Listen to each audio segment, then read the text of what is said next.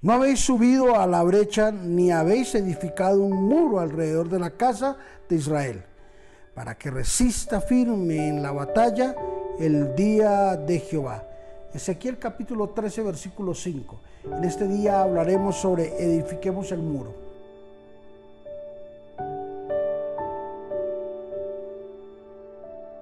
El muro es prototipo de fortaleza o era el prototipo de fuerza de un país, de una comunidad de personas. Se medía su fortaleza a través de los muros.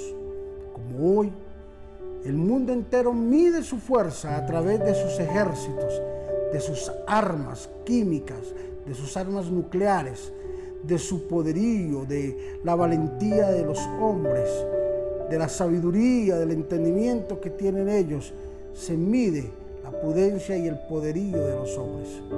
En este tiempo los profetas aparecían para dar una palabra y una de las cosas que el profeta apareció en escena fue para decirle al pueblo, no edificaron el muro, no hicieron ninguna fortaleza, no pudieron colocar un emblema, no pudieron colocar algo que los pudiese defender del enemigo. Y ahí las consecuencias ahora vienen y son irreversibles. Porque lo primero que ellos miraban era los muros. Y los muros dictaminaban la forma en que se iba a entrar para poder conquistar esa tierra a esos hombres. Los muros decían la fortaleza y el poderío que podían tener, la resistencia frente a un ataque por parte de sus enemigos. Nehemías, cuando se presentó ante el rey, le dijo, los muros de la ciudad de mis padres están derribados, están quemados. Dame permiso para poder ir y poderlos reconstruir. En otras palabras le dijo, el concepto de poderío que hay sobre el pueblo de mis padres está por el piso. No hay nadie quien pueda poner la cara por ellos. No hay nadie quien pueda edificarlos. En otras palabras, Nehemías estaba diciendo, necesito que tú me des permiso de ir y reconstruir nuevamente el nombre, el poder, la autoridad y los muros en la casa de mis padres. Qué bueno y qué glorioso es que Dios se aparezca en estos últimos tiempos, exhortándonos para saber cómo están los muros de nuestra casa, cómo están los muros de nuestras finanzas, cómo están los muros. ¿Sabes que la pobreza es el resultado de habilidades mal aplicadas? La pobreza es el resultado de decisiones mal tomadas financieras.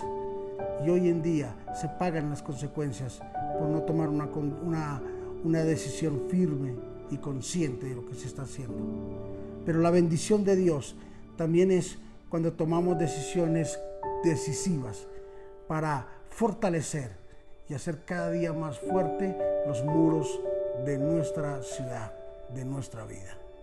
Padre, gracias, gracias por esta palabra gloriosa, por esta palabra maravillosa que nos insta que nos exhorta, Señor Jesús, a seguir adelante. Te pido que tú bendigas a todos mis hermanos.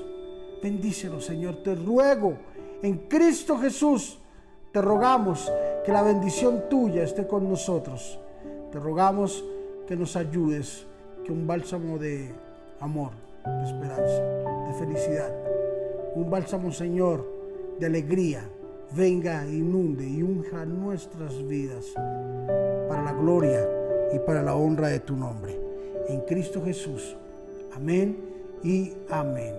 Edificar no es algo particular. Edificar significa también que todos nos unamos para ayudarnos unos a otros. Bendiciones.